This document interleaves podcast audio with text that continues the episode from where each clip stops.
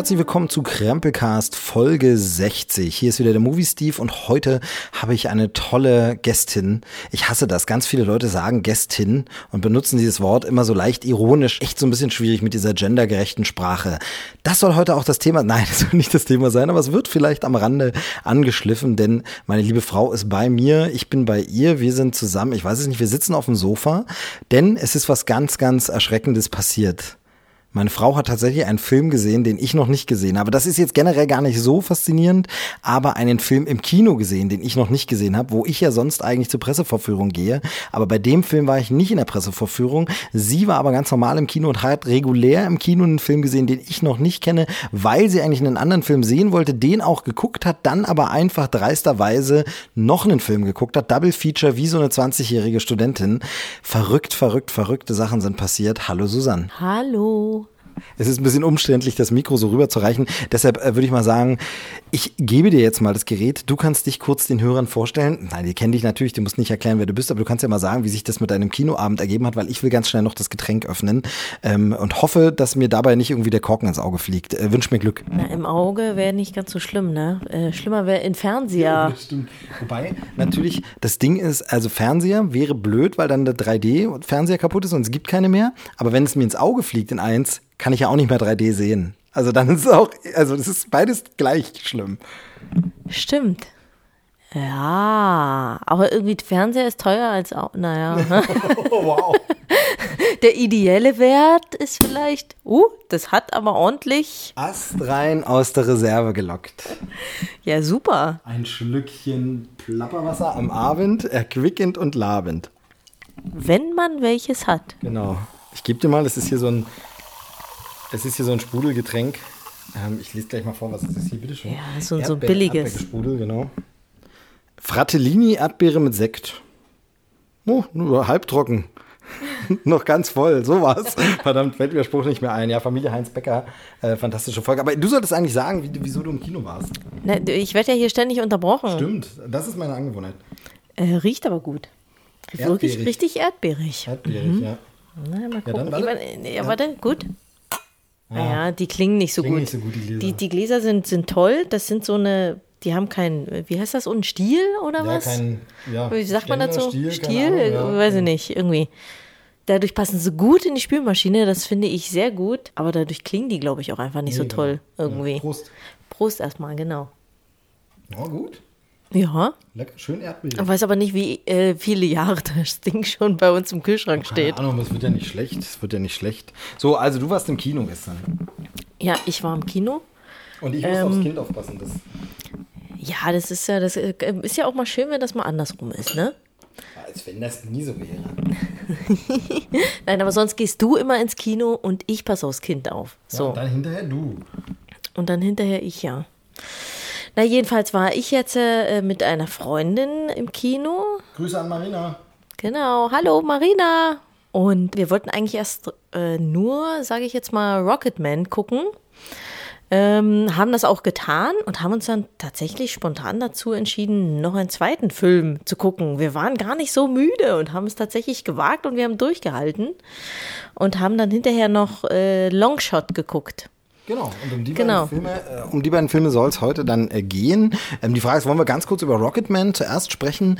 Denn den habe ich auch gesehen und der ist schon ein bisschen länger im Kino. Dann können wir den ja vielleicht kurz ein bisschen abhandeln. Ähm, und den anderen Film, das können wir den Hörern schon mal verraten, hast du mir noch gar nichts dazu gesagt, wie du ihn fandest. Also ich kenne den Film, habe einen Trailer mal gesehen und weiß, worum es geht ähm, und hatte gehört, dass er ganz gut sein soll und so, aber ich weiß noch nicht, wie du ihn fandest. Ich weiß noch nicht, ähm, was ihr generell so sagt, wie er gestern war und so. Also von daher, das haben wir uns extra für den Podcast aufgespart. Äh, schauen wir mal. Aber aber dann lass uns doch ganz kurz über Rocketman sprechen. Rocketman, die äh, Musikerbiografie, Biopic über Elton John. Weißt du noch, wie sein Name war? Bei mir ist der Film jetzt schon ein bisschen länger zurück, dass ich ihn gesehen habe. Das ist einer der Filme, ich habe es in der letzten Folge erzählt, bei denen ich dann keinen Podcast aufgenommen habe, obwohl ich ihn sogar etwas vor Start gesehen habe und so. Aber dann war gerade mein Podcast-Moratorium, nenne ich es mal, ähm, und habe gar nicht drüber gesprochen. Das heißt, es liegt jetzt schon eine Weile zurück. Aber wie hieß er denn? Warte mal, wie, wie war denn der richtige Name von Elton John? Reginald irgendwas? Ja, Reg Reginald. Dwight? Oh, ich weiß es auch nicht mehr. Ich krieg's auch nicht mehr zusammen. Genau, es ist das äh, Biopic, die Lebensgeschichte von Elton John, allerdings auch mitproduziert von Elton John. Also da kann man sich von vornherein schon vorstellen, okay, das wird jetzt nicht der kritischste Film, zumindest geht man erstmal davon aus und sagt, okay, äh, muss man so ein bisschen mit Vorsicht äh, genießen, das Ganze, aber ähm, es soll eben so die Anfangsjahre von Elton John darstellen, wie er damals angefangen hat, Musiker zu werden, ähm, ja, und äh, ein sehr, sehr erfolgreicher Musiker noch ja. dazu. Also man merkt es auch, finde ich, dass es tatsächlich äh, sehr weit zurück, also mit Kindheit quasi und Jugend fängt es dann so an und zieht sich dann hin, also bis er halt eben wirklich erfolgreich ist und ich sag mal bis zum, bis zum Absturz, äh, Drogenabsturz und so. Und eigentlich all das, was heute noch für ihn aktuell ist, so würde ich das jetzt mal sagen, also halt eben äh, sein, sein Mann, den er ja dann erst noch gefunden hat und der, äh, also im Abspann lief dann noch, dass er, dass sie auch mittlerweile zwei Kinder haben. Davon ist zum Beispiel in dem Film überhaupt nichts mehr drin. Also man hat wirklich so, das ist so ein Lebensabschnitt, finde ich, ähm, wo er für sich selber sagt, der ist abgeschlossen für mich, der ist durchgestanden und mit dem habe ich auch nichts mehr zu tun und da kann ich auch nicht so viel über mein derzeitiges Privatleben verraten, weil ich schätze eigentlich Elton John schon so ein, dass er da so ist, da möchte er jetzt auch nicht so viel preisgeben, mal ein bisschen, aber äh, nicht so viel. Und ich finde, das merkt man dann halt eben auch, weil es wirklich eigentlich so ein Lebensabschnitt ist, der schon wirklich sehr lange zurückliegt. Ich hätte eigentlich gedacht, in dem Film würde noch ein bisschen was Neueres kommen. Ich hatte eigentlich schon so überlegt, na, wann kommt denn jetzt sein, den hat er ja schon lange Jahre, sein Partner, den er jetzt hat. Und dann dachte ich, der würde vielleicht auch noch irgendwo auftauchen oder so, aber der kommt gar nicht drinne vor. Also es ist wirklich äh, ein Abschnitt, der schon sehr weit zurückliegt, finde ich. Genau, also man kennt das äh, in Buchform öfter von so äh, Promis, äh, Stars oder äh, riesen Megastars, kann man ja in dem Fall sagen, die dann wirklich eine erste Autobiografie rausbringen bis zu einem bestimmten Zeitpunkt ihres Lebens und dann Jahre später kommt dann nochmal eine Autobiografie, wo es dann weitergeht und so. Und so ein bisschen wirkt das. Man könnte hier tatsächlich, da hast du recht, in ein paar Jahren äh, nochmal einen Film machen und sagen, und jetzt behandeln wir die zweite Hälfte des Lebens auch nochmal, denn da kam ja auch noch sehr, sehr viel. Ähm, es ist auf jeden Fall so, dass eigentlich unsere Generation, natürlich, wenn man sich damit beschäftigt hat, ist noch ein bisschen was anderes, aber generell so richtig präsent Elton John erst erlebt hat, ab der Phase, wo der Film endet. Ab da genau. kenne ich erst Elton John, genau. hat man Elton John wahrgenommen, war man in so einer in so einem Alter, wo man Musik gehört hat, wo man bewusst wahrgenommen hat, wer da in den Charts ist, etc. Genau, pp. und das, das Musikvideo, mit dem das dann genau, das, das ist so eins der ersten, was man kennt, genau, genau, was da vorkommt. Genau. Ansonsten wollen wir inhaltlich, das halte ich ja hier ganz gern immer so, wieder auch nicht so viel sagen, weil das reicht ja auch als Umriss schon zu sagen, worum es geht. Es ist eben eine äh, Lebensgeschichte von äh, Elton John und das reich muss, glaube ich, reichen. Mehr Inhaltsangabe muss man da gar nicht machen. Ähm, vielleicht kann man ein, zwei Punkte noch ansprechen, das wird sich gleich im Gespräch ergeben. Aber insgesamt äh, will ich erstmal ein großes Ding sagen. Der Film ist ja gemacht von Regisseur Dexter Fletcher. Und Dexter Fletcher hat zuletzt einen Film gemacht, bei dem er nicht genannt wird, dass er ihn gemacht hat. Nämlich er hat einen Film fertig gemacht. Weißt du, welcher es ist? Nee. Bohemian Rhapsody. Bohemian Rhapsody ist ja eigentlich von Brian Singer und da gab es ja wahnsinnige Produktionsquerelen, da gab es Streit am Set und es war dann wohl teilweise so, dass äh, Brian Singer irgendwann gar nicht mehr aufgetaucht ist am Set, weil sie sich verstritten haben. Es gibt ja auch ein paar andere Vorwürfe und Geschichten mit Brian Singer, ähm, die immer mal wieder so äh, ankommen, also in der Öffentlichkeit landen, aber da will ich mich jetzt gar nicht so weit aus dem Fenster lehnen, weil da ist eben nichts irgendwie entschieden, so anders als jetzt sage ich mal Fall Harvey Weinstein, wo es eben ganz klare Anklagen und so gibt, gab es da immer mal so ein paar Punkte, die so ein bisschen schwierig waren und nicht. Und wie gesagt, dann aber Streit mit einigen äh, Schauspielern und alles und so. Also Brian Singer nicht un unumstritten und irgendwie ähm, gab es dann eben Produktionsprobleme. Er ist nicht mehr aufgetaucht, es gab Ärger und dann musste man den Film irgendwie fertig machen, Bohemian Rhapsody, und dann hat Dexter Fletcher das übernommen, den Film. Und deshalb drängt sich nun kurze Zeit später natürlich der Vergleich mit Rocketman, äh, dem anderen Musiker-Biopic, total auf. Denn äh, Bohemian Rhapsody, der Film über Queen, über Freddie Mercury, der ist natürlich, spielt er teilweise in einer ähnlichen Zeit, er geht in eine ähnliche Richtung. Es sind vielleicht äh, and, ganz andere Charaktere und ganz andere Musikrichtungen, die sie gemacht haben, wobei es sich auch teilweise überschneidet natürlich. Die Rockmusik spielt auch bei Elton John schon ein bisschen eine Rolle.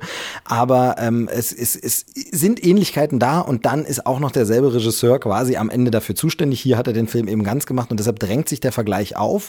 Und deshalb will ich als erstes gleich den Vergleich bringen und sagen, ich finde Rocketman deutlich besser als Bohemian Rhapsody und das hat einen Grund.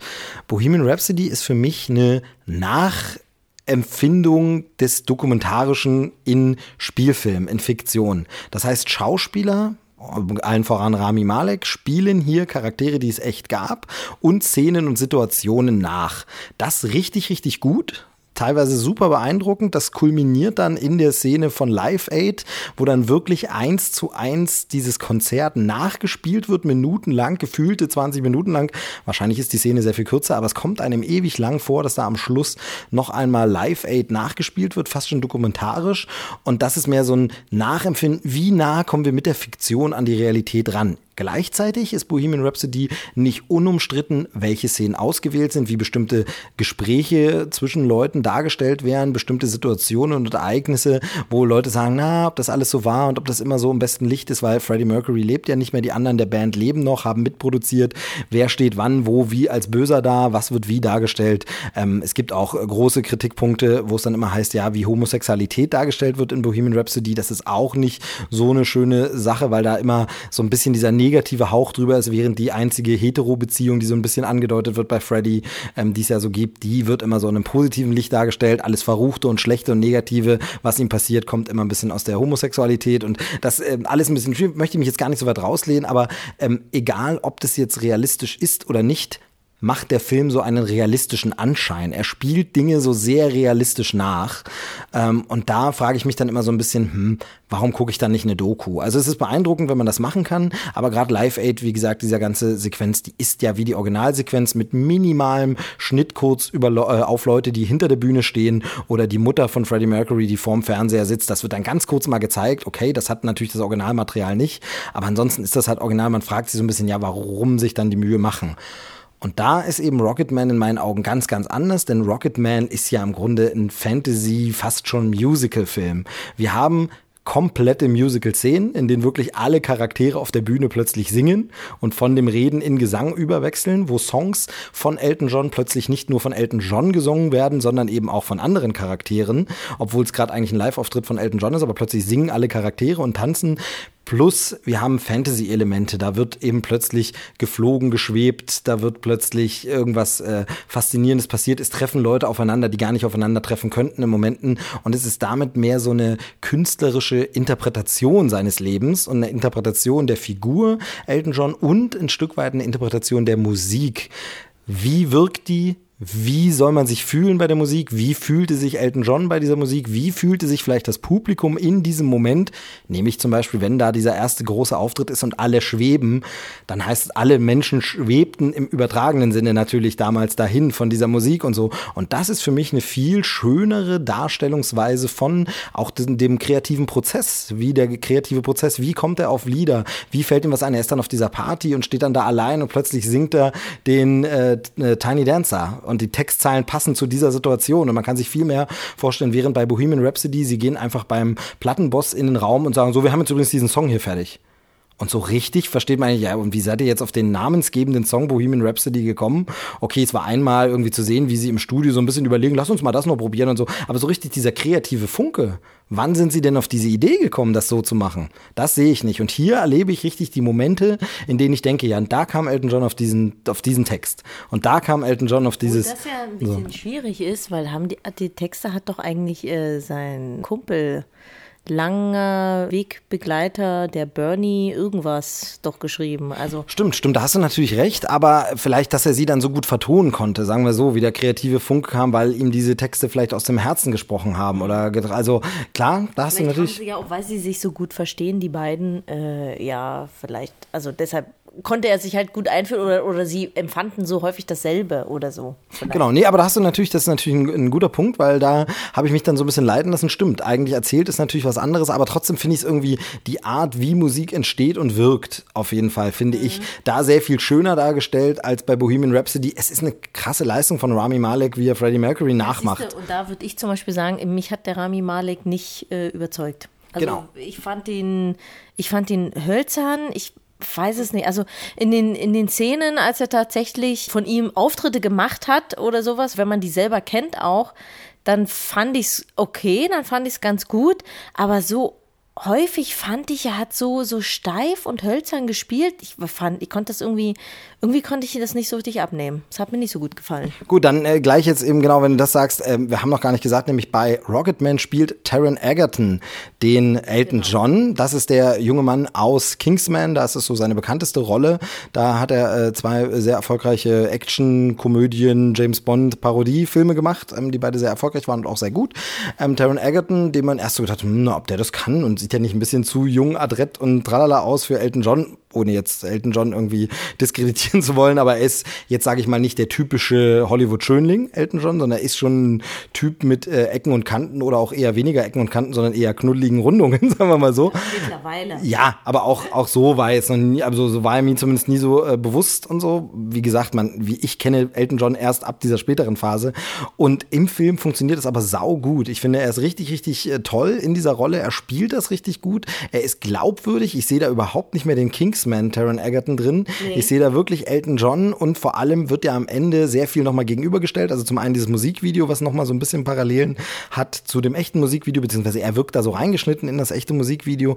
Oder aber ähm, es gibt dann wirklich ja nochmal Fotos, ganz viele Fotos, wo dann die Szenen nochmal gegenübergestellt sind. Und man wird gesagt, verdammt, das ist der ja wirklich. Der sieht ja wirklich aus wie Elton John. Ähm, da war ich beeindruckt. Wie fandst du den denn? Fand ich gut. Ich fand es auf jeden Fall viel besser ähm, als bei Bohemian Rhapsody. Da haben die es ja nicht selber gesungen. Genau. Genau. Die hatten ja, ähm, der Rami Malik hat ja quasi einfach nur äh, Lip Sync gemacht, Playback, wenn du es so willst. Genau. Ich bin mir nicht so ganz sicher, ob er nicht irgendwie Teile ein bisschen gesungen, dann wurde es gemischt mit ihm und so, aber es ist auf jeden Fall nicht dieses klassische, er singt es komplett live, sondern da wurde irgendwie getrickst und umgeändert. Und Taron Egerton singt die Elton John Songs, das stimmt. Genau, und ich finde, ähm, ich, also ich habe das jedes Mal gesehen bei dem Bohemian Rhapsody, dass er das nicht selbst singt, dass das die Lippenbewegung nicht die ist, wie sie jetzt wirklich natürlicherweise bei diesem Ton jetzt äh, passieren würde. Und das hat mich so dermaßen immer rausgerissen. Also ich, mich hat der Film nicht wirklich so gut überzeugt, der Bohemian Rhapsody. Und das ist jetzt natürlich äh, komplett anders, weil er das wirklich ja auch selber singt und weil das halt nicht wirklich die Stimme ist von Elton John, sondern die von, von Egerton. Und ähm, fand ich viel besser. Also ich fand auch, äh, schauspielerisch hat das gut gemacht. Ich fand nur, und da äh, kenne ich aber halt eben Elton John nicht gut genug, dass ich es nicht genau weiß, aber vielleicht ist auch ein Stilmittel des Films, dass Egerton das auch so ein bisschen na, überspitzt auch so ein bisschen, teilweise ein bisschen übertrieben äh, gespielt hat. Und da ist jetzt halt eben die Frage, ist jetzt Elton John tatsächlich so gewesen oder so? Also ich verstehe, was du meinst. Die Frage ist nur so ein bisschen, vielleicht kann man sich die Frage selbst beantworten. Jemand, der in so einem, als Mann, in so einem Königinnenkostüm auf die Bühne geht, als Baseballspieler auf die Bühne geht, ja, in diesem genau. Teufelskostüm. Also ich glaube tatsächlich, der war, äh, ist und war einfach so eine ausgeflippte Typ, obwohl er ja, das sieht man ja hier eben, wenn das denn alles so stimmt, privat äh, doch anders war. Das ist ja ganz oft so, Genie und der Künstler und so, der zu Hause eher introvertiert und eher es schwierig hat und eher vielleicht in der Familie Probleme. Aber außen auf der Bühne, ich glaube, der ist schon immer eine Rampensau gewesen und ist dann genauso in einem Auftreten und in so einer Gruppe, wie es hier ja, wir haben ja als Rahmenhandlung hier diese Selbsthilfegruppe.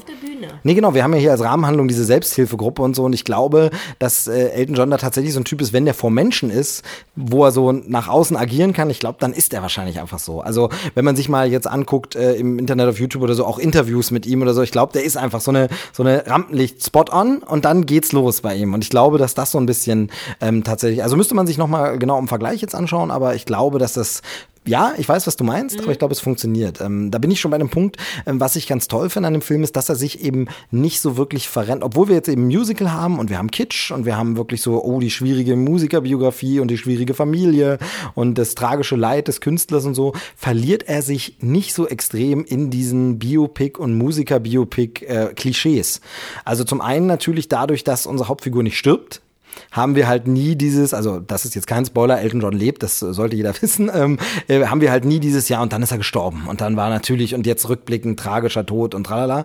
Das haben wir nicht, aber auch schon äh, generell immer wieder diese ganze Machart. Also wir haben so viele Biopics in letzter Zeit gehabt äh, oder in den letzten Jahren und äh, Bohemian müsste das auch wieder gehabt haben, aber auch ganz viele andere Sachen, Walk the Line zum Beispiel, wo dieses klassische, unser Musiker hinter der Bühne.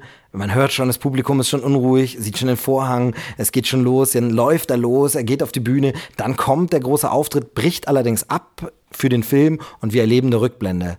Und dieser Film macht es einfach nicht. Dieser Film trickst da ein bisschen rum. Man denkt. Star is Born war es, glaube ich, auch so. Ne? Star is Born war es auch so. Mhm. Genau, da war es tatsächlich auch so. Also das ist so ein bisschen, genau, obwohl es ein toller Film ist, aber mhm. es ist so, dass das ist so ein Klischee, in das er sich dann eben doch wieder, das kann man ja auch machen und es ist ja auch cool und es ist ja auch gefällig und manche mhm. Tropen sind ja auch so, wo man sagt, das macht man ja nicht ohne Grund und so. Aber hier, dieser Film spielt eben damit, dass man erst denkt, oh, das ist so und in Kostüm und tralala und dann wird's gebrochen und wir wollen es jetzt eben noch nicht verraten, aber dann ist es ein ganz anderer Moment und es ist eben nicht diese klassische Aufbau, wie man ihn einfach hat und so, sondern dann passiert was anderes und dann eben auch, wie dieses ganze Erzählen aufgebaut ist, ähm, sensationell. Auch tolle Nebendarsteller ähm, sehen wir dann immer wieder, also unter anderem Bryce Dallas Howard als die Mutter von Elton John, finde ich auch sehr wandlungsfähig, da mal sie ganz anders zu sehen als äh, sonst äh, auf Dino Hatz, sage ich mal. Wie fandst du sie?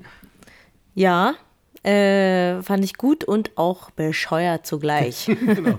genau. Und ähm, also das, das funktioniert alles sehr gut, hat mir sehr, sehr gut gefallen. Ich finde, äh, das ist ein wirklich schöner Film und dann äh, wieder natürlich, was hat Elton John alles für geile Songs. Also was hat der Mann für geile Songs geschrieben? Wie gesagt, wir ja, nein, also die Melodien hat er geschrieben. Das meine ich, also mit Schreiben meine ich in dem Fall komponiert. Mhm. Was hat er für geile Songs und Melodien komponiert äh, auf diese tollen Texte? Ähm, wirklich richtig klasse, richtig super und äh, ich finde es ein, ein, wunderbarer Film, den ich wie gesagt, das habe ich am Anfang schon gesagt, sehr viel besser finde als Bohemian Rhapsody. Dein Fazit zu Rocketman? Ja, ich finde ihn auch auf jeden Fall besser als Bohemian Rhapsody. Hab bei Bohemian Rhapsody sowieso nicht verstanden, warum der so viel mitgespielt hat bei, bei der Oscar-Verleihung. Also da weiß ich nicht. Also ich glaube, dass da viel Kinowirkung dazu wirkt. Wir haben ja Bohemian Rhapsody zu Hause im Heimkino gesehen, äh, zwar Blu-ray-Anlage mit ordentlichen Surround und so, aber ich habe ja vor einer ja, Weile, aber ja, aber ich habe ja vor einer Weile noch mal bei diesem äh, Dolby Cinema Vorführung, wo das erste Mal so ein bisschen der Saal gezeigt wurde und vorgestellt mhm. wurde. In München gibt es ja dieses neue Dolby Cinema und da wurden halt ein paar, wir zeigen jetzt richtig geile Szenen mal, was können wir alles so, ein bisschen Animationsfilm, ein bisschen 3D, ein bisschen irgendwas und da wurde unter anderem die Live-Aid-Szene gezeigt im Kino und das ist schon noch mal eine ganz andere Wucht der Wirkung. Und ich glaube, wenn du mit dieser Wirkungswucht die geile Queen-Musik, wie geil das inszeniert ist, tolle Dolby Atmos Sound, tolle Look und Bild, dass das dann viele Leute so ein bisschen, in Anführungsstrichen, das meine ich jetzt gar nicht so schlimm, aber mitreißt und vernebelt. Und wenn man es zu Hause aber mit bisschen Distanz und diesen Vorschusslorbeeren, die wir überall schon gehört haben, dann ihn sich in Ruhe anguckt, einfach nur im Fernsehen, dann sagt man, naja, also. Ja, aber vielleicht prallen bei mir technische Raffinessen und Vorschusslorbeeren ab und ich gucke mir das wirklich sehr objektiv an. Ja, aber das weißt du ja nicht, du hast es ja eben nicht ja, mit diesen technischen Mir würde aber im Kino zum Beispiel auch auffallen, dass das äh, mit dieser Lippensynchronität irgendwie überhaupt nicht hinhaut. Also ja, für mich, ja, es gibt das war, ist, ey, du, ich habe nur vermutet, woran es vielleicht liegen könnte. Weißt du, dass es vielleicht auch eine andere Wucht ja. ist. So wie manchmal bestimmte Bands auch, äh, um da, da bleiben wir im Musikvergleich äh, hier, das passt ja dazu, manche Bands live so geil sind, du bist so begeistert, gehst nach Hause, dann hörst du es dir auf Platte an und sagst, naja, aber irgendwie so geil ist der Song eigentlich gar nicht und so stark ist das alles gar nicht. Also natürlich ist da noch ein Unterschied mhm. zwischen live und Dings, aber wo manchmal einfach diese Wucht schon noch eine andere Aber sein kann. Der ganze Film ist ja, nicht, ist ja kein Live-Film. Es ja, gibt ja da nur ein paar Szenen da drin. Und dann geht es einfach auch um den Rest des Films irgendwie. Und ich fand es einfach auch schauspielerisch jetzt nicht so. Gut, aber eigentlich wollten wir gar nicht über Bohemian Rhapsody so viel reden. Dein Fazit zu Rocketman? Sehr gut. Ich fand ihn auch trotz des, äh, also ich meine, er hat ja äh, nun auch seine Tiefen durchgemacht, der Elton John. Und ich fand es zum Beispiel nicht so runterziehend wie bei Bohemian Rhapsody. Also bleiben wir doch wieder beim Vergleich. Ich fand, der hatte immer noch so was Leichtes, dieser Film. Vielleicht auch einfach durch seine eine Machart, die ja dann noch so ein bisschen märchenhaft ja dann auch teilweise war äh, und auch ein bisschen anders. Ich fand zum Beispiel auch die Darstellung der Homosexualität war einfach auch so, das ist einfach so irgendwie. Das hatte für mich schon noch so ein bisschen was Aufgesetztes bei Bohemian Rhapsody. Du musst natürlich das ein bisschen thematisieren mit der Homosexualität, weil es in diesen Zeiten, in denen sie gelebt haben, also äh, Freddie ist tot, aber äh, Elton John lebt noch, aber in diesen Zeiten natürlich ist es ein Thema war wenn man homosexuell war. Ein größeres noch als heute. Es ist heute leider immer noch immer mal ein Thema.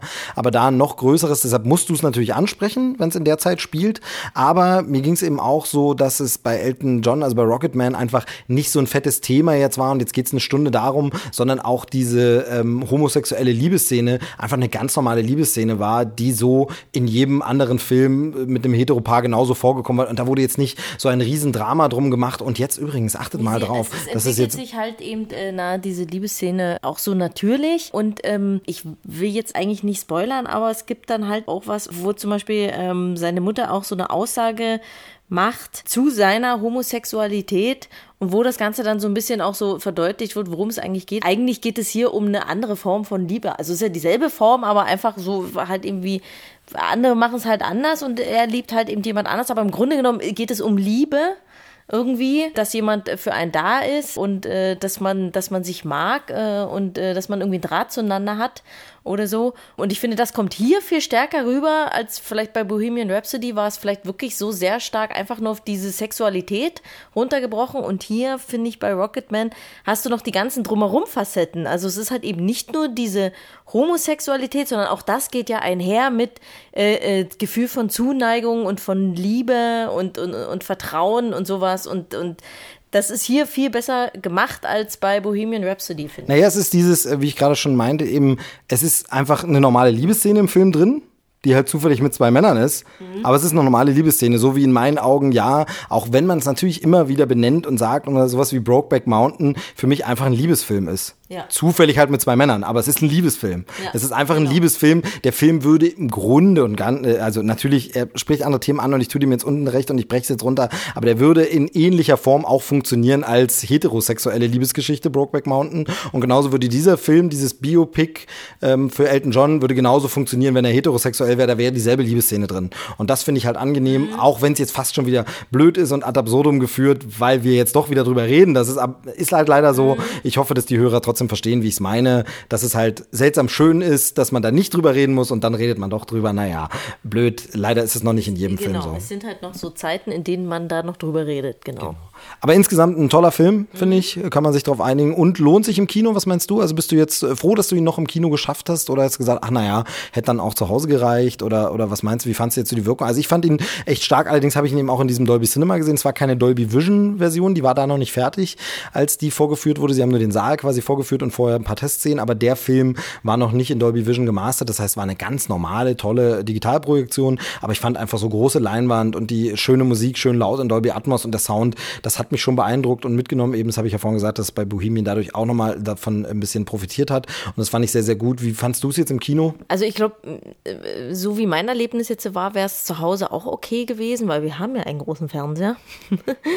weil, und das habe ich dann auch hinterher äh, zu, zu meiner Freundin gemeint, ähm, ich fand, sie haben es sehr leise gemacht. Sie hätten es okay. eigentlich lauter stellen müssen.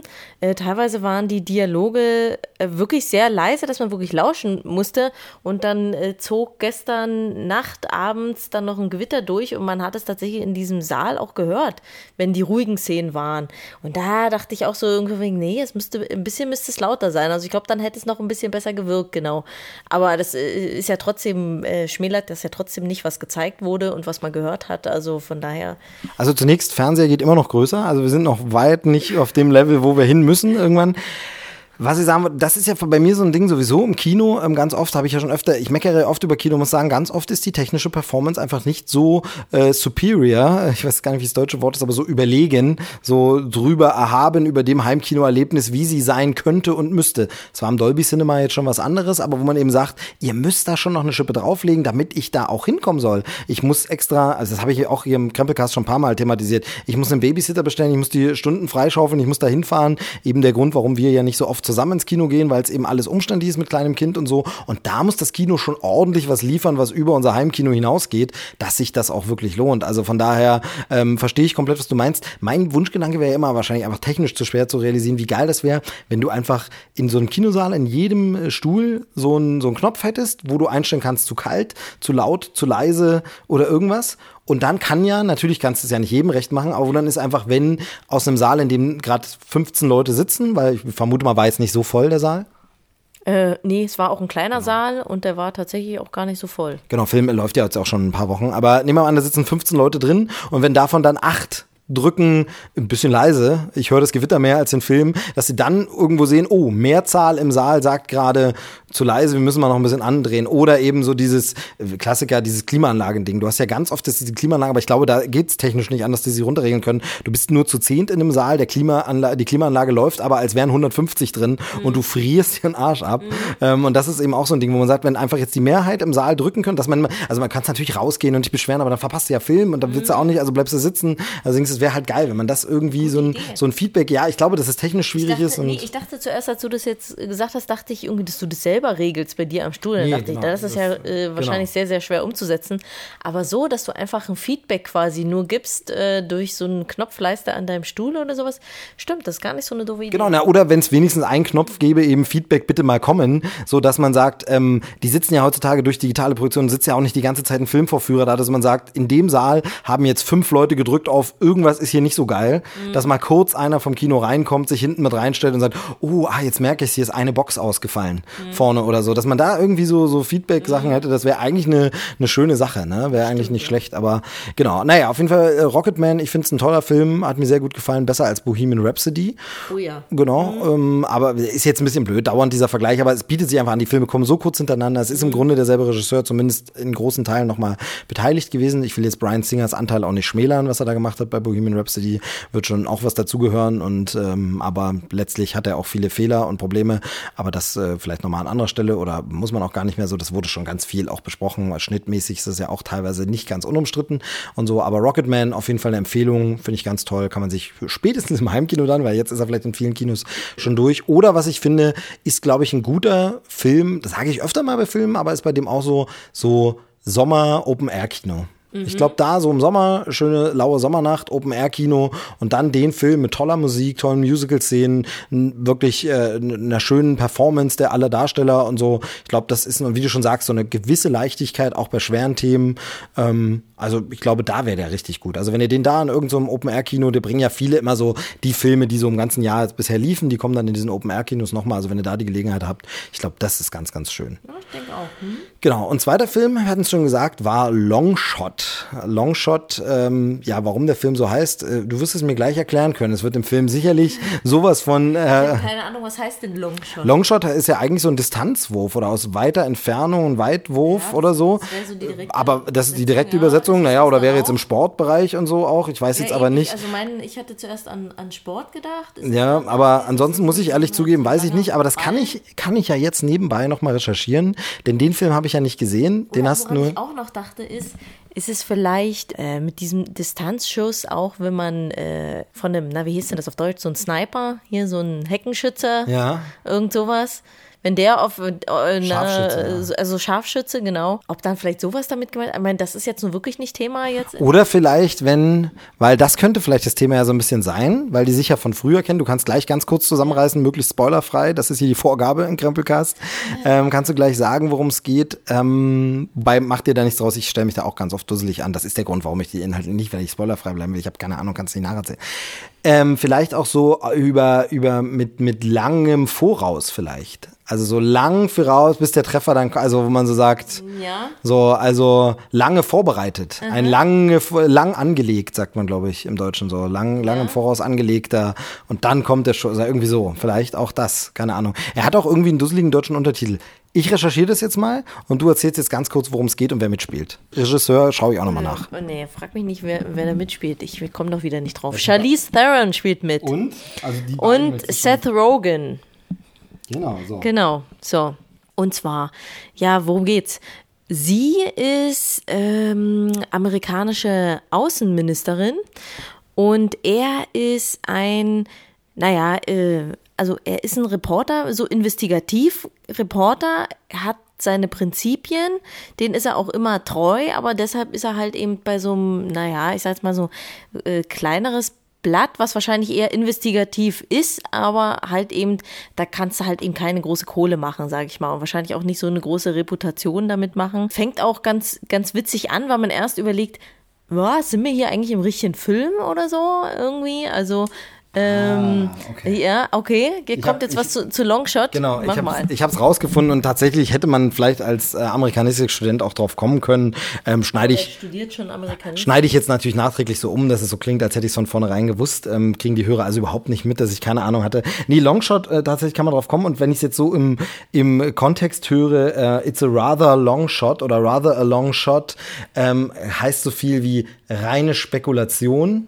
Also sehr unwahrscheinlicher Treffer. Also das ist ja eher, wow, das ist ja ganz schön mit, mit also diesen. Viel Zufall dabei. Ja, genau, also diesen Treffer zu versuchen, mhm. das ist rather a long shot. Also mhm. den langen Schuss zu nehmen, äh, das gibt es tatsächlich im Basketball ja auch so, oh, er nimmt den langen Schuss, ob der dann noch reingeht unbedingt, mhm. aber die Uhr tickt gleich runter, er muss jetzt den nehmen. Es ist zwar ein Long Shot, aber er nimmt ihn einfach mal. Mhm. Und dazu passt tatsächlich dann auch der blöde deutsche Untertitel, ähm, der in dem Fall dann vielleicht eben doch nicht so blöd ist, weil er es eben erklärt. Und zwar heißt der unwahrscheinlich, aber nicht unmöglich. Aha, und das ich ist halt tatsächlich gefragt, was dieser bekloppte Untertitel Ja, aber dann macht Sinn, wenn es so ein Longshot ist, so mhm. eben wo, ich glaube, das ist tatsächlich dieses, ähm, der, der berühmte Basketball-Buzzerbeater, die Uhr tickt runter, du hast mhm. nur noch mhm. eins, zwei, drei, nee, drei, zwei, eine Sekunde, so rum, so rum, und dann wirfst du eben den eher weiten Schuss, der ist unwahrscheinlich, genau, unwahrscheinlich, aber nicht unmöglich und deshalb mhm. nimmst du ihn und probierst ihn und das ist der Longshot mhm. dann, also, und das passt ja dann wieder, denn die beiden, dass die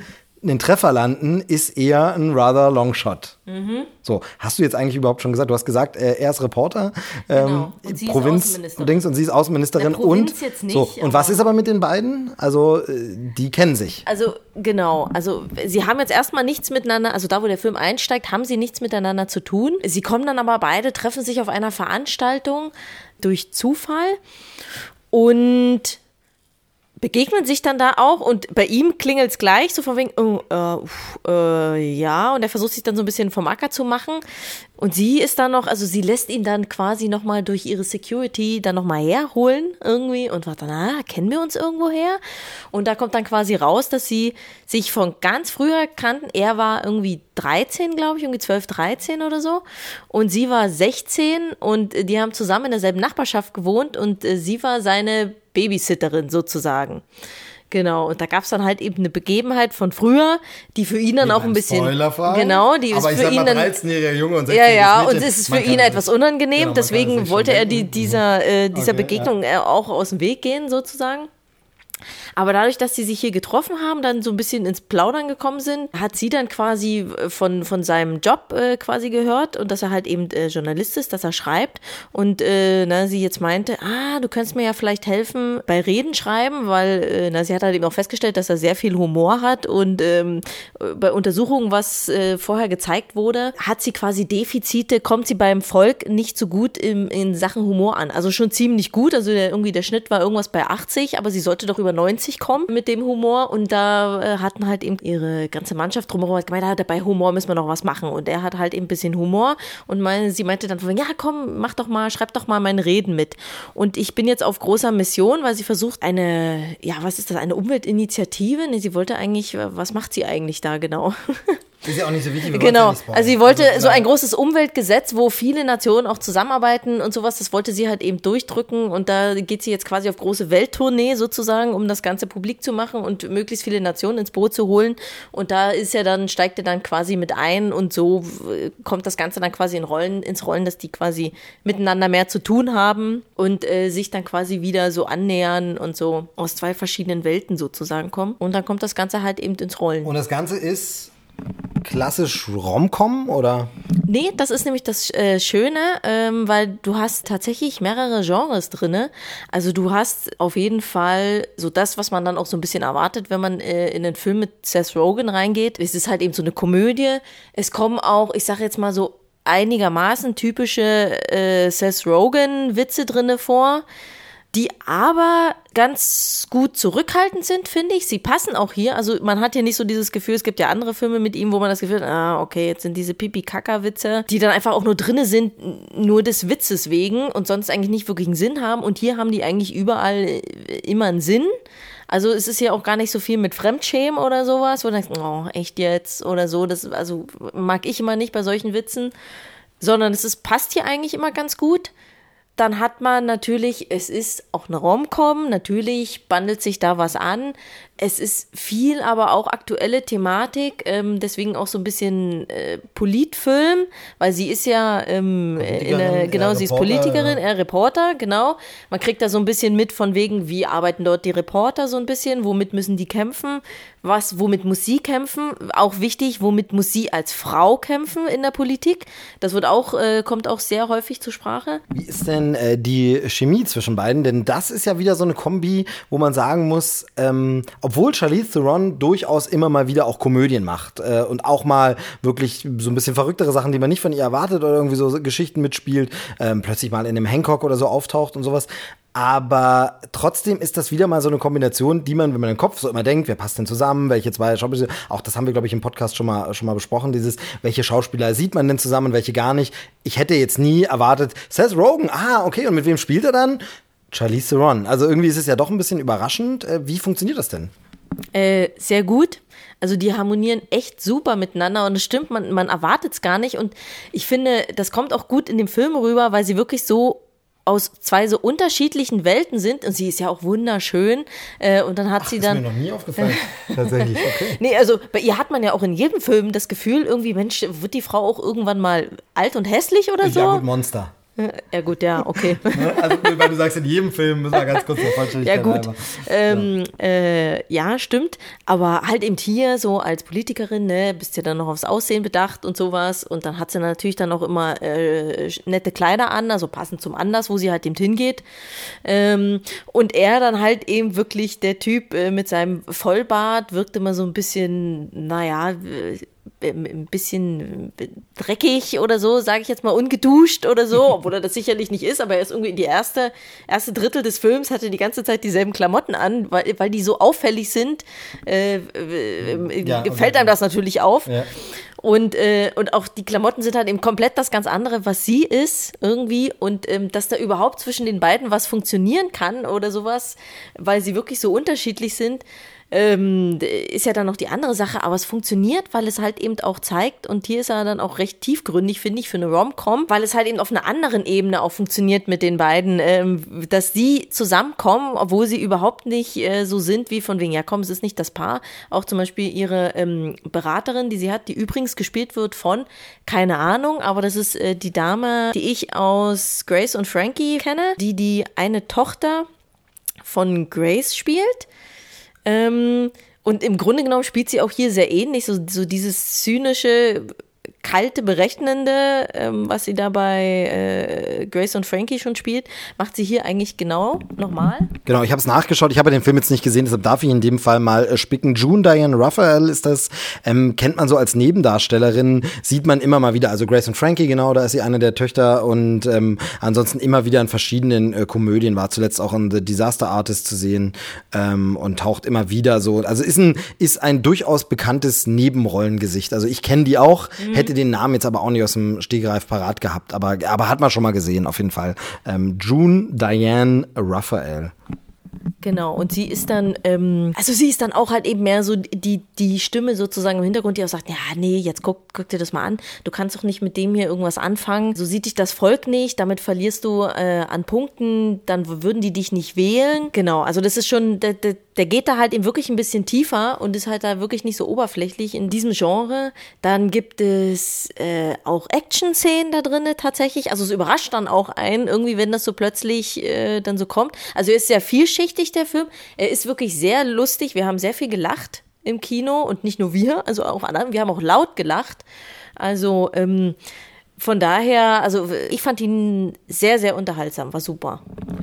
Also, dass du sagst, er ist so abwechslungsreich, passt auf jeden Fall zum äh, Regisseur, das ist nämlich Jonathan Levine. Ähm, und der hat tatsächlich auch ein super abwechslungsreiches Oeuvre, sage ich mal. So ein bisschen hat noch gar nicht so viele Sachen gemacht als Regisseur, aber doch schon ein paar bekanntere Nummern. Hat unter anderem mit Seth Rogen schon gearbeitet bei 50-50, äh, Freunde fürs äh, Überleben heißt er im Deutschen, dieser äh, mit äh, äh, Joseph, Joseph Gordon-Levitt, ähm, wo er eine Krebsdiagnose bekommt und zwei Freunde und so. Ähm, der also so ein bisschen, bisschen ernstere, ernstere Komödie Komödie, sag ich mal, ähm, hat gemacht, hat aber auch eine äh, totale Spaßkomödie mit äh, Seth Rogen gemacht.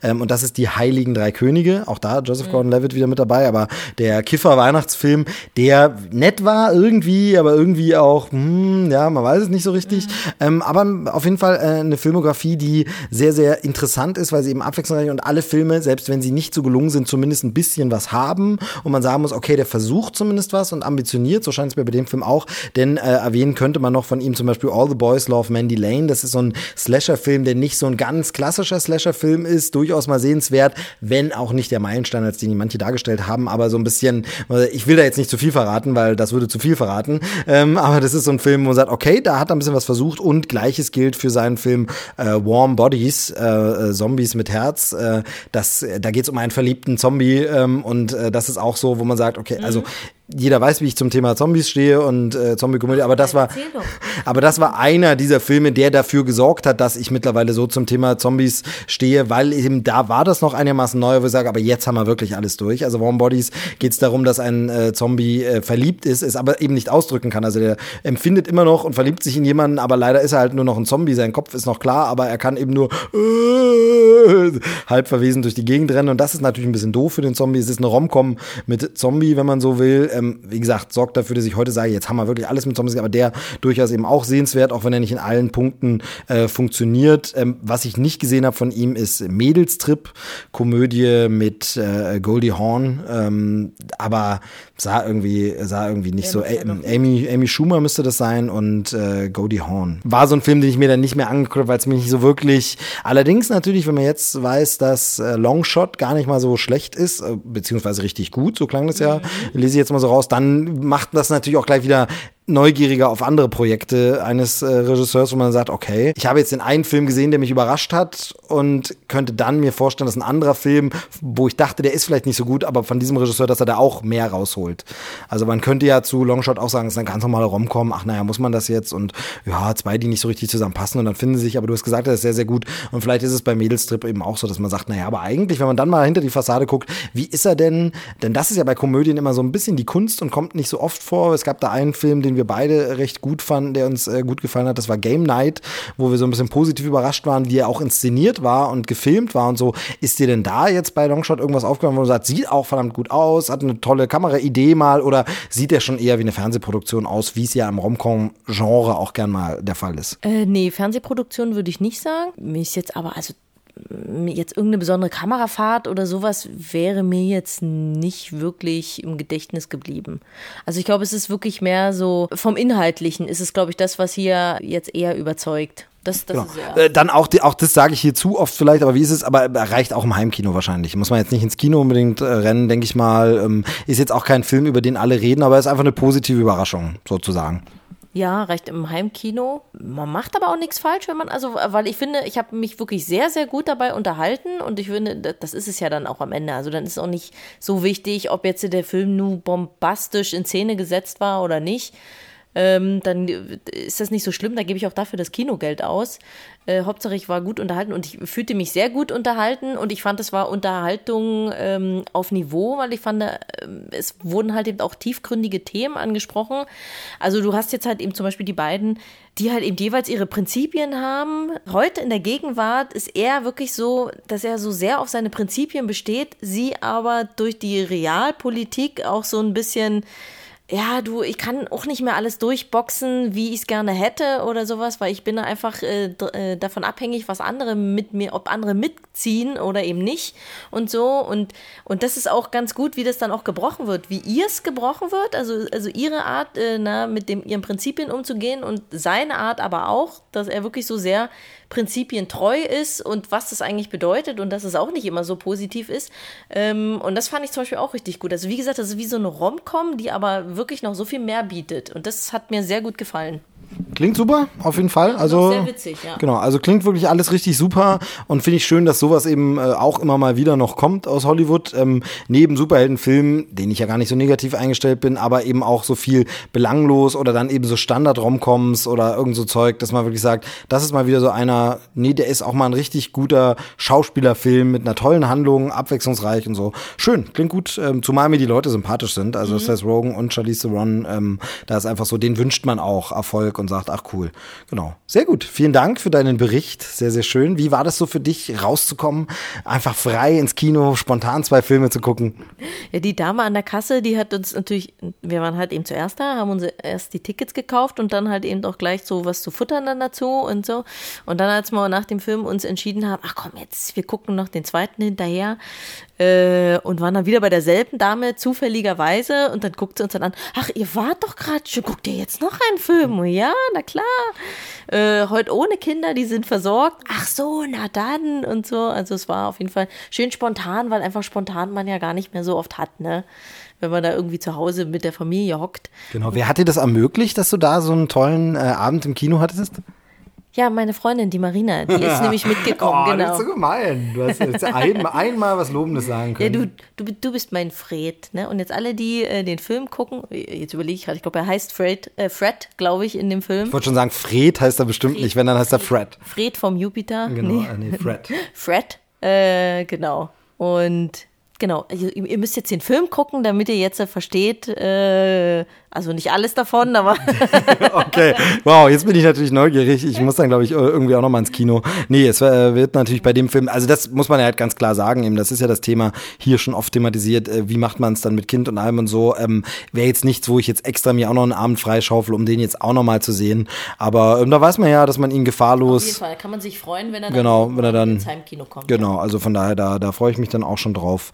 Sehr, sehr gut. Ja, dann soll es das an der Stelle gewesen sein. Kleine, nette, niedliche Folge 60. Sehr viel länger machen wir nicht, denn wir haben jetzt noch was vor. Was machen wir jetzt? Wir bingen jetzt. Oder? Ja, aber was, was, was starten wir jetzt? Reloaded, oder? Nee. Re Rerun nennt man das. Rerun, Rerun, ja, genau. Wir bereiten uns vor äh, auf die neue Staffel, die ja bald kommt von Stranger Things und werden jetzt versuchen, nochmal die alten zu gucken, mal sehen, wie viel wir schaffen. Genau, also mal, genau, ich wollte gerade sagen, die Wetten, wir können jetzt Wetten äh, annehmen, bei welcher Folge wir einschlafen. Ähm, nicht, weil es schlecht ist, sondern einfach, weil wir es schon kennen und man dann eben doch müde ist und dann sagt, okay, wenn wir es jetzt eh schon kennen, dann Dings. Aber ich habe äh, wahnsinnig Bock, äh, jetzt noch den neuen Trailer gesehen auf, äh, für Staffel 3 von Stranger Things und so, oh, nochmal das alte unbedingt nochmal gucken, ja, weil das war schon verdammt gut. Den, genau. Neuen Trailer habe ich noch gar nicht gesehen. Nee, er ist so ein bisschen anschauen auf eigene Gefahr, der finale Trailer, ähm, weil er höchstwahrscheinlich sehr, sehr viel verrät, was aber immer nur so eine Vermutung ist. Weil, also wahrscheinlich, wir nehmen. Du hast es ja noch nicht gesehen. So, genau. wir nehmen wahrscheinlich in nächster, nächster Zeit jetzt nochmal eine Trailerschnack-Folge auf und da werde ich das ähnlich dann nochmal sagen. Also sorry wieder an alle Hörer, die beide Sendungen hören, aber äh, das Ding ist, so eine Serie hat, ich weiß nicht, acht Folgen, glaube ich, hat die Staffel jetzt wieder, oder sind es auch zehn, weiß ich nicht, keine Ahnung, aber hat auf jeden Fall eine ganze Menge Folgen und dann kommt so ein Trailer, der zwei Minuten geht oder zwei Minuten dreißig. Was kann der schon verraten? Aber natürlich doch ein, zwei Plotpoints schon. Das könnte schon sein. Ähm, zumindest ist da auch ein Element, wo ich sage, okay, das war mir vorher nicht bewusst. Gleichzeitig muss ich aber ganz klar sagen, dass Stranger Things für mich mehr ist als Twist and Turns und überraschend und äh, Auflösung. Deshalb jetzt für mich auch diese Lust auf Rerun, weil das für mich sehr viel von Stimmung lebt, von Charakteren, mhm. von Musik, Inszenierung, von allem, diesen ganzen Themen, die angesprochen werden, Details vielleicht auch, die man beim ersten Gucken noch gar nicht gesehen hat und gar nicht so sehr Überraschungen, zumal auch relativ schnell viele Dinge ähm, beantwortet werden. Ähm, also wir hatten uns jetzt neulich im Büro noch mal ein Kollege holt jetzt gerade erst alles nach oder schaut es jetzt zum allerersten Mal, ist gerade mit der ersten Staffel durch und da war so ein Schlusspunkt, äh, ich spoiler jetzt hier nichts, aber ein Schlusspunkt ähm, der, der, der, der ersten Staffel, wo es so war von wegen, ich so, hä, aber das war das nicht klar, dass das, ach hä, und dann habe ich kurz schon überlegt, ob ich jetzt gespoilt habe oder nicht und gleichzeitig war dann aber nachdem ich nochmal, nee, genau, weil diese Serie das ganz oft macht, dass sie dich nicht so lange im Dunkeln tippen, tappen lässt und nicht so tut, oh, sondern es deutet sich was an, eine oder zwei Folgen und später. Hat eben mehr zu bieten, die Serie. Genau, ein oder zwei Folgen später wird genau das aufgelöst, du sagst, ah, genau, weil es die logische Konsequenz ist. Und deshalb ist es für mich nicht so. Und deshalb geht es mir mit dem Trailer zu Staffel 3 jetzt eben auch so, dass ich sage, ja, klar, verrät er was und zeigt bisschen was, aber darum geht's eigentlich gar nicht so sehr. Es geht mehr, ich freue mich auf diese Stimmung, ich freue mich, diese Charaktere wieder zu sehen, ich freue mich auf dieses Fulminante in Richtung, in die es zu gehen scheint und so. Da habe ich einfach Bock drauf, auch wenn ich davon ein bisschen was weiß. Und und ich sag mal, das Ende werden sie wohl im offiziellen Netflix-Trailer nicht verraten haben. Von daher, also äh, bin ich da guter Dinge und freue mich. Jetzt fangen wir nochmal an mit Folge 1, Staffel 1. Ähm, hab Bock. Jo, ich auch. Genau, dann war's das. Vielen Dank für deine Zeit, dass du hier bei mir vorbeigekommen bist, auf meine Sofahälfte. Du wanderst jetzt bitte wieder rüber auf deine Sofa. Wir haben ein sehr, sehr großes Sofa, das muss man dazu sagen. Und it's funny, cause it's true. Äh, du gehst bitte jetzt wieder in deine Sofaecke. Ich bleib hier in meiner. Ich auch mal die Sofaecken tauschen. Ach nee, das will ja keiner. Ähm, du gehst in deine Sofaecke, ich bleib in meiner. Und dann äh, schauen wir jetzt gleich mal los. Vielen Dank. Wir sagen Tschüss. Äh, vielen Dank fürs Zuhören, liebe Hörer. Ähm, nächste, nächste Folge dann äh, sicherlich sehr bald, aber wahrscheinlich auch wieder sehr kurz. Ähm, jetzt ein paar mehr Folgen, aber aber dafür kurz, denn äh, nächste Woche geht es in eine Pressevorführung, habe ich in der letzten Folge schon angekündigt, geht es in eine Pressevorführung, äh, Spinnenmännchen ist zurück und äh, da hoffe ich, dass ich dann sehr, sehr schnell was machen kann. Wenn du magst, äh, dann gern wieder mit dir als Gast. Kommt drauf an, wie ich Zeit habe. Wer passt denn dann aufs Kind auf? In diesem Sinne, macht's gut. Tschüss, sagt der Movie Steve. Tschüss, sagt Movie Steves Frau.